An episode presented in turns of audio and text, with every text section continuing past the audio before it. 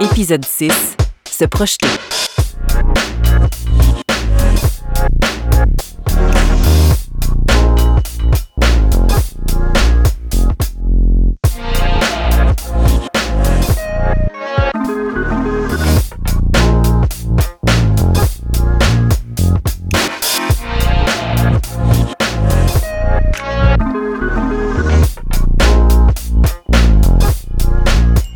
Moi, dans le futur, je me souhaite d'avoir des nerfs d'acier pour premièrement pouvoir atteindre mes rêves, être capable de surmonter des épreuves et plus précisément parler. Je veux dire par parler, être dans les communications et pouvoir avoir un impact sur le monde.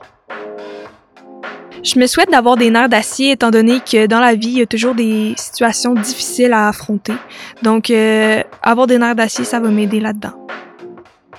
Je pense que ça serait important pour moi dans le futur d'avoir des nerfs d'acier parce que j'aime vraiment beaucoup euh, les motos, l'architecture, les courses, les voitures. Puis je pense que si jamais je veux rentrer dans ces, de, ces, euh, ces domaines-là, ça serait important pour moi d'être capable de prendre les accidents, euh, d'avoir de la patience et de pouvoir me relever après d'être tombé si je fais de la moto de course. Ça va être important que même si je tombe, je puisse euh, prendre ça comme une expérience et continuer à rouler. Euh, moi, j'espère avoir des nerfs d'acier parce que je me dis, ça peut quand même être utile. Parce qu'admettons, t'as un blanc de mémoire comme en ce moment, euh, ben, tu- tu t'en souviens plus facilement. Ou bien encore, t'as plus de matière grise, je sais pas. Gris, c'est, c'est la couleur de l'acier. Donc, je me dis, ça doit avoir un lien. Puis en plus de ça, ben, c'est quand même utile d'avoir des nerfs d'acier parce qu'admettons, tu te fais poursuivre par un meurtrier euh, bah tu peux quand même courir vite. Pas mal pour ça, ouais aussi.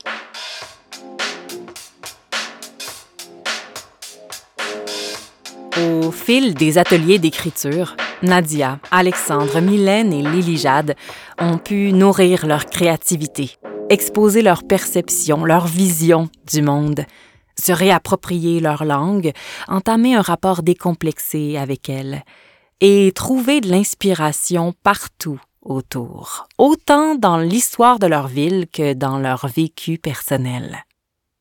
Ils auront créé des liens entre eux et elles, et avec une diversité de modèles qui, à leur façon, et souvent grâce à l'écriture et au nom de leur art, de leur histoire, de leur territoire, sont très souvent amenés à faire preuve de résilience, à déployer leur nerf d'acier. En terminant, Alexandre se projette dans l'avenir et partage une lettre qu'il s'est écrite à lui-même dans dix ans. Salut moi, c'est toi mais plus jeune. Ok, c'est une façon bizarre de commencer une lettre, hein? Laisse-moi recommencer. Cher Alexandre, tu me reconnais peut-être pas, mais euh, c'est moi, toi mais plus jeune. C'est peut-être bizarre de voir cette lettre. Peut-être que tu l'as juste perdue, ou peut-être que tu l'as retrouvée dans ton appartement, slash maison, slash manoir, ou peu importe où ce que t'habites désormais. I hope you're having a great day. J'écris pendant le cours d'anglais. Bah ouais, parce que tu l'as encore oublié. Sérieux, je me demande pourquoi tu l'oublies tout le temps, ça. J'espère que tu as des nerfs d'acier désormais, parce que toi de 15 ans, il y en a pas pantoute. T'es-tu un streamer connu maintenant? Est-ce que t'es populaire? Est-ce que t'as enfin rencontré le culte? Bon, peut-être que tu te souviens même pas de ce que c'est le culte. Tu te souviens-tu de Technoblade? Le gars qui joue à Minecraft, puis qui t'a fait démarrer ta carrière? Qui est mort d'un cancer? Toujours pas? Ok, sa citation c'était Technoblade never dies, puis c'était tout le temps Zansu lors de la guerre. Ok, maintenant là tu devrais peut-être t'en souvenir parce que là je me demande si t'as pas des problèmes de mémoire. T'as commencé une secte de technocult. C'était incroyable. Berg avait même proposé d'être ta famille d'accueil. Est-ce qu'il est en fait ta famille d'accueil? Super. Ou pas super. Ça dépend de ta situation. Je dois y aller malheureusement. Parce que je suis quand même en cours d'anglais, hein? J'espère que 2033 est pas si mal. Bye! C'était le sixième et dernier épisode de Nerfs d'acier. Cette série balado est une production de la maison natale de Louis Fréchette.